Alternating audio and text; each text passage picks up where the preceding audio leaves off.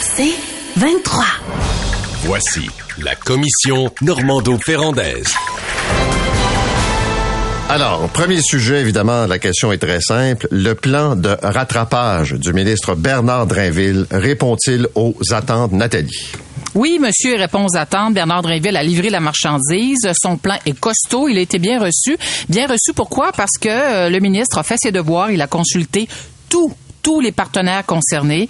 Il a tenu compte de leurs suggestions. D'ailleurs, ce qui revient constamment, c'est la flexibilité les, euh, qui, qui a été demandée, euh, qui a été euh, accordée par le ministre, pas de mur à mur dans le développement, dans le déploiement de ce plan de rattrapage. Quand je dis que c'est un plan costaud, là, 300 millions de dollars, c'est énorme. Plus d'une dizaine de mesures, ça aussi, c'est énorme. Et le temps aussi, le temps qu'a eu Bernard, le ministère et son équipe au cabinet pour concevoir ce plan attacher tous les fils. D'ailleurs, ça devrait inspirer plusieurs collègues du Conseil des ministres de faire la même chose qu'il a fait, c'est-à-dire d'attacher ses fils, s'assurer euh, que tous les partenaires ont été mis dans le coup. Alors, c'est précisément pour cette raison que ce plan-là, aujourd'hui, euh, ben, reçoit, reçoit, ben, reçoit de des commentaires très positifs. Je dirais que ce qui achale le plus les parents, euh, si j'avais un commentaire plus négatif à formuler, c'est l'aspect volontariat lié au tutorat. Il y a des parents qui s'inquiètent, qui, sont préoccupés, puis qui se demandent, ben les profs en ont déjà plein la cour. Est-ce que eux, euh, est-ce que les professeurs qui sont aussi fatigués vont accepter de faire du tutorat sur une base volontaire, bien qu'ils soient payés, rémunérés? Ça, je vous dirais que c'est la grande interrogation de plusieurs parents actuellement. Moi aussi, je trouve que c'est un bon plan parce que, premièrement, il a évité ce que les ministères ont fait depuis des années, appliqué à l'ensemble, mur à mur. Euh, tu vois, euh, on enlève deux semaines, par exemple. On, on rajoute deux par exemple. Ça, ça aurait été une mesure possible qu'il a su éviter. Ou alors, on enlève le deuxième bulletin, euh, le bulletin du printemps. Ça aussi, c'est une mesure qu'il a su éviter. Euh, et ça, ça aurait été des habitudes du ministère qui, à côté desquelles ils sont passés. Alors, bravo au ministère. Puis on a pris conscience que le problème concernait surtout les, personnes, les enfants qui ont des difficultés. Ça aussi, c'est très important. C'est pas tout le monde qui est en retard. Et au sein des enfants en difficulté, on a segmenté. On a dit, bon, ben, c'est pas pareil, quelqu'un qui a un retard, par exemple, en secondaire 4 ou 5, puis s'en va au cégep, et lui est en retard de quelques semaines, il va avoir le droit à des cours d'été gratuits. C'est pas la même chose qu'à quelqu'un qui a des difficultés d'apprentissage. C'est pas la même chose qu'à quelqu'un qui a des difficultés d'adaptation. Donc, on a segmenté, puis pour chaque segment, on a trouvé une solution. Et ça, c'est vraiment excellent. Là où ça coince, c'est les ressources.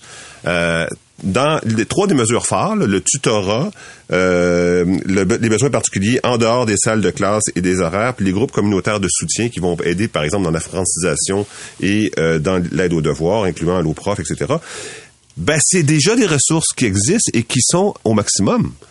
Fait que là, je dis, on ajoute de l'argent. Oui, mais t'ajoutes de l'argent. Il va se passer quoi? Parce que, euh, est-ce qu'on va juste monétiser le travail des professeurs? C'est-à-dire qu'un enseignant qui avait une classe puis qui avait six enfants en difficulté, il faisait du travail le soir. Là, est-ce qu'on fait juste dire, ben, tu vas faire du travail le soir, mais on va te payer?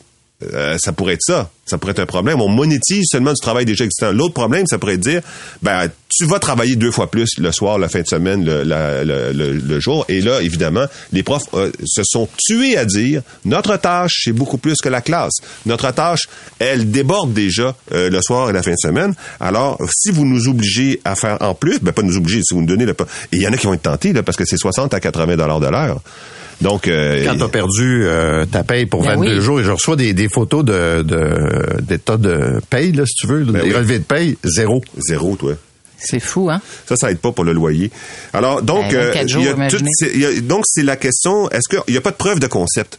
On a écrit un beau plan, mais on n'a pas une preuve de concept en disant, ben oui, c'est réalisable. Compte tenu des ressources qu'on a, euh, c'est réalisable. Mais qu'est-ce que tu veux? le plan moi, je suis pas d'accord avec toi, Luc, mais c'est-à-dire quand tu dis, ce que tu viens de dire, là, avant de dire le plein bon, quand tu dis, on n'a pas prouvé le concept, là, c'est sûr qu'on est confronté à une situation inédite dans l'histoire du Québec, là. Il y a des enfants qui ont perdu neuf jours d'école, il y en a d'autres qui en ont perdu 24. On n'a jamais vu ça. Alors, le ministre a pris le soin de consulter tous ses partenaires, et ça, c'est, c'est, c'est la clé de, du succès du plan. Une des clés du succès du plan, parce oui, que le, oui, parce que le ministre n'est pas, n'a pas élaboré ça euh, dans sa tour d'ivoire au ministère de l'Éducation au Québec euh, dans l'édifice G. C'est pas ça qu'il a fait là. Et quand je dis qu'il a eu très peu de temps. Ce qu'on me dit au cabinet, c'est qu'ils ont passé toute la période des fêtes à élaborer le plan. Ils ont pratiquement pas eu de congé durant la période des fêtes. Puis Bernard Drinville, on l'a beaucoup critiqué là euh, au cours des derniers mois parce qu'on avait l'impression, le que Bernard, il faisait ça un peu là, c'est un peu, on, il était un peu brouillon. Sur le fly. On savait, sur le fly, on se demandait, c'est-tu ce qui s'en va le ministre de l'Éducation? Mais là, je pense qu'il a compris le message. Puis il a attaché vraiment tous ses fils correctement. Mais en même temps, euh, les professeurs, euh, et- et le tutorat, il- ce que je comprends, c'est qu'ils étaient, ils étaient pas payés pour faire des activités de tutorat.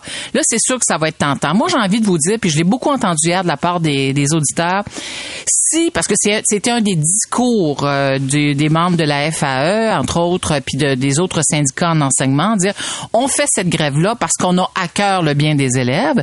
Ben si on, on, on va, on pousse plus loin de raisonnement, c'est de dire ok, vous avez à cœur le bien des élèves, parfait, mais à ce moment-là, démontrez-le, démontrez-le en, en mettant, en donnant un sens au plan qui était déposé, puis en s'assurant du succès de la mise en œuvre du plan qui a été déposé par le ministre, parce que sans les professeurs, on s'entend, on n'y arrivera pas là. Faut vraiment Ouais. que tout le monde Mais mette la peau à moi, j'ai parlé à euh, une enseignante hier, puis euh, elle avait un ton beaucoup, beaucoup moins conciliant que celui que tu voudrais qu'elle ait.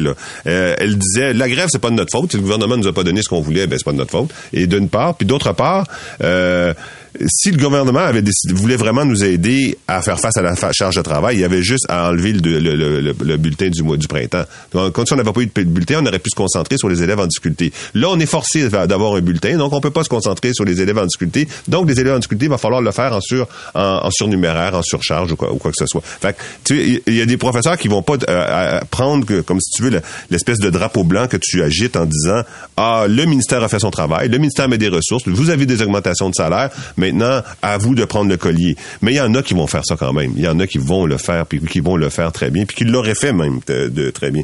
Euh, J'ai parlé à Égine Royer hier qui disait il y a un élément qui manque au plan puis même lui qui est assez critique sur tout il trouve que c'est un bon plan mais il y a un élément qui manque c'est le décrochage complet. C'est les élèves par exemple en formation professionnelle ben, qui ont décidé ben moi je, retourne sur le marché du travail je vais je vais aller faire du plâtre euh, puis où je vais aller faire euh, du débosselage parce que ça existe ça existe des élèves qui étaient sur le bord de décrocher Mais les fameuses formations accélérées, là, ont, ils ont des gros enjeux, là, depuis euh, les grèves. Il y a des centres de services scolaires qui sont pas capables de fournir le- les profs, sont pas capables de... Puis ce qui fait que, comme tu dis, ça, c'est un volet de l'éducation dont on parle peu. C'est ça. Et qui pourtant concerne des personnes Ben oui. im- tu sais, c'est importantes pour la société, puis c'est important. Cette phase-là est très importante pour eux. Fait que ça, c'est un, aspect manquant. L'autre affaire, c'est le tutorat. Là, euh, bon, euh, tout le monde s'entend pour dire le tutorat, c'est la meilleure affaire. Euh, encore Régis Droyer qui disait, le tutorat est à l'éducation ce que le Tylenol est à la fièvre. Ça marche. Tu le donnes, puis ça marche, ça fonctionne. Mais c'est du un pour un ou un pour deux.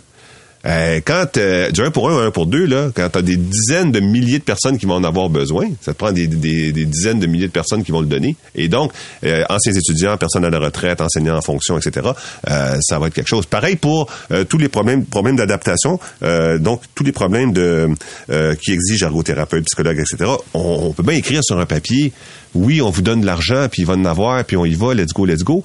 Mais ces ressources-là, avant la grève, n'existaient pas assez. Alors, que tout à coup, ils se multiplieront. Est-ce qu'ils vont se multiplier avec l'apport d'un budget? La question est posée.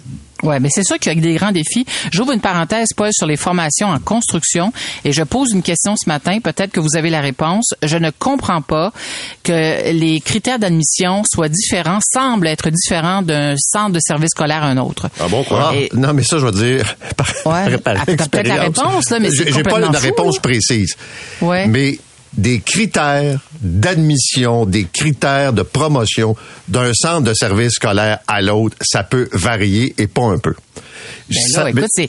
mais Ouais, moi, mais c'est- Vas-y. Non, mais j'allais dire, moi, ce qui, c'est le plan de Bernard, puis j'avais discussion avec lui ce matin, là, le plan de Bernard, là, tu dis OK, mais c'est un plan d'aide optionnel. C'est-à-dire que comme enfant, parent, là, tu peux le prendre ou pas le prendre. Puis comme prof, ben, tu peux embarquer ou pas embarquer. Donc, on mise sur la bonne foi puis sur l'argent. Je dis pas qu'il faut faire du mur à mur, mais il me semble qu'il y a comme un plancher que le Québec doit respecter en disant ceux qui sont déjà identifiés comme à pro- des enfants à problème, ben, il me semble qu'ils devraient s'assurer Ils sont tous là. il devrait être là. L'autre chose, c'est qu'on est en train de bouffer du temps sur des activités particulières, de musique, de sport, des sorties, parce qu'il faut rattraper. Mais ces activités-là, à mes yeux, ont autant de valeur que bien des aspects Ouais, mais là, académiques. oui. Là, arrêtez. Là. Moi, je, moi, je, je suis un peu, je suis un peu frustrée ce matin là, parce que je comprends là que euh, qu'on peut pas juste qu'il faille euh, critiquer un peu ce plan parce qu'il est pas parfait. Je comprends ça, mais en même temps, on peut pas avoir le beurre et l'argent du beurre. Après le verglas, là, euh, ça, il y a des élèves qui ont été des semaines sans fréquenter leur, cours, leur salle de cours. Alors, ce qu'on a fait, c'est qu'on s'est concentré sur les matières les plus essentielles. Là, ce qu'on veut faire, dans le fond, c'est on va essayer de tout faire, mais si on va essayer de tout faire, on risque de ne rien faire. Moi, je me dis, ben, ce plan-là, c'est un plan qui vise quoi? Le rattrapage.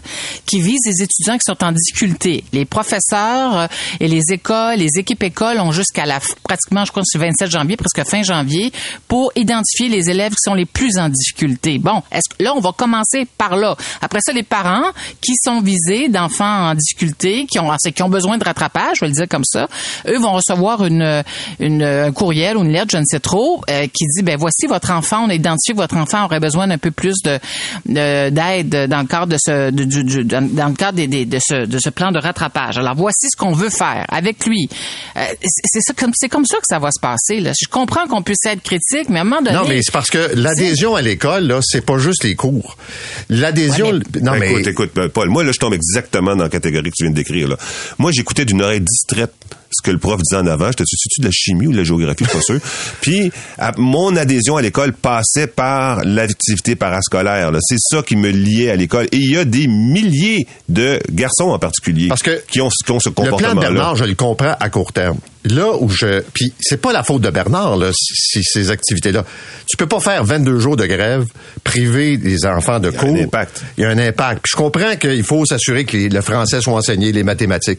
Mais si tu veux euh, euh, éviter du décrochage, Hey. c'est c'est vital. Mais, c'est- mais oui, je pense. Nathalie, ce- je pense que ça, tu vas accepter ça, cette idée-là, selon laquelle euh, la radio étudiante, par exemple, euh, ou la- la- la- l'activité de théâtre ou d'improvisation théâtre ou de musique, a raccroché des milliers et des milliers de personnes. là. Ah oui, oui, oui, tout à fait. Je ne nie pas ça, mais je suis convaincue que toutes les équipes écoles et tous les centres de services scolaires, toutes les écoles du Québec vont faire le maximum pour maintenir les activités, euh, les activités, euh, celles que vous décrivez là. Oui, ben espérons. Mais le ministre Bernard Drinville à ton micro a aussi manifesté cette ce souhait euh, que qu'effectivement qu'on on pénalise le moins possible les Ah, élèves. oui. En fait, si on avait à résumer ça, là, c'est que on est dans un contexte de rattrapage, mais il faut s'assurer que les élèves soient le moins pénalisés possible parce qu'ils sont déjà des victimes collatérales de cette grève. Puis, euh, euh, croyez-moi, l'objectif, c'est pas de remettre en question le droit de grève des enseignants, mais il y a quand même une réalité qui existe, euh, qui, qui- c'est celle que nos enfants, euh, c'est celle qui veut que nos enfants sont touchés. Il y a été 400 000 enfants qui ont été touchés par cette grève au Québec aujourd'hui. Puis il faut s'en occuper, il faut s'occuper des impacts liés à, à la grève en question. On s'arrête là-dessus. Au retour, on coupe des arbres, Luc. As-tu compris ça? On coupe des arbres à Saint-Basile-le-Grand. J'ai hâte d'en parler. En veux-tu un?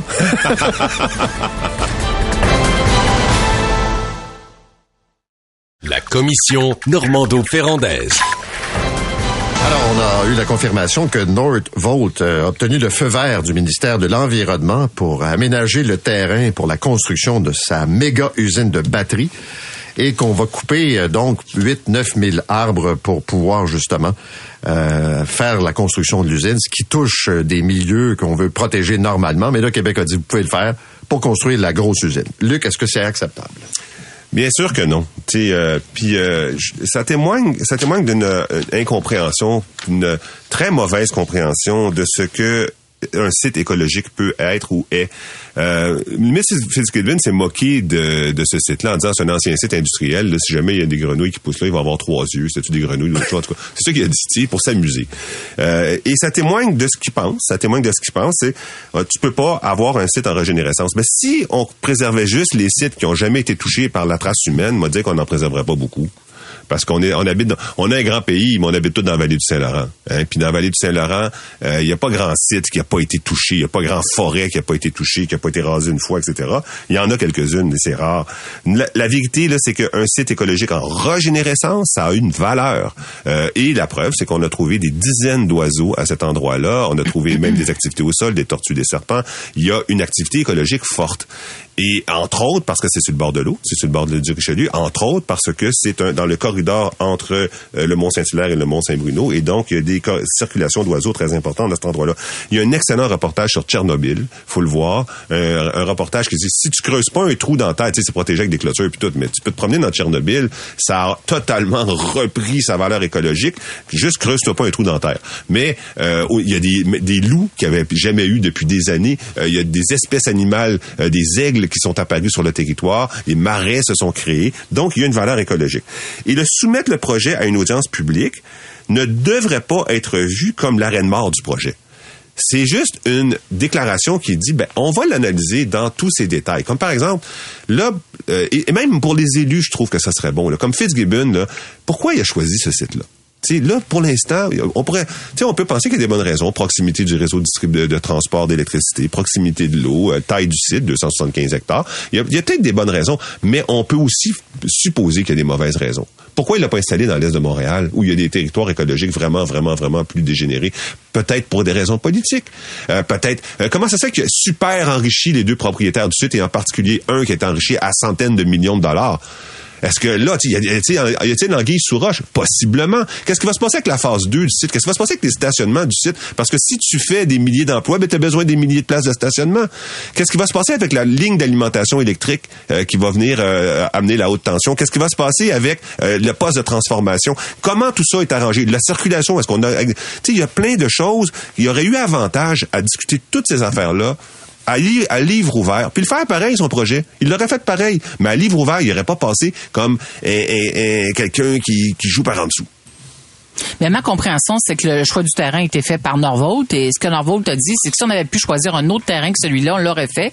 Mais celui-là présentait un certain nombre d'attraits. Euh, la, question, Paul, est-ce que c'est acceptable? C'est sûr, quand tu vois euh, dans les médias, 8000 arbres vont être euh, abattus, il y a plusieurs hum, milieux humides qui vont être, euh, qui seront détruits, ça choque. Mais quand tu creuses un peu, ben, tu te rends compte que finalement, le ministère de l'Environnement assume ses responsabilités. Et ce qui aurait été inacceptable, c'est qu'il abdique justement ses devant. Il y a des règles qui guident le ministère de l'Environnement dans un cas comme celui-ci qui permettent d'imposer des conditions puis d'exiger des mesures de compensation. Par exemple, la loi pour la protection des milieux humides prévoit une compensation financière en pareille circonstance et là Norvolt effectivement n'a pas eu d'autre choix que de se conformer.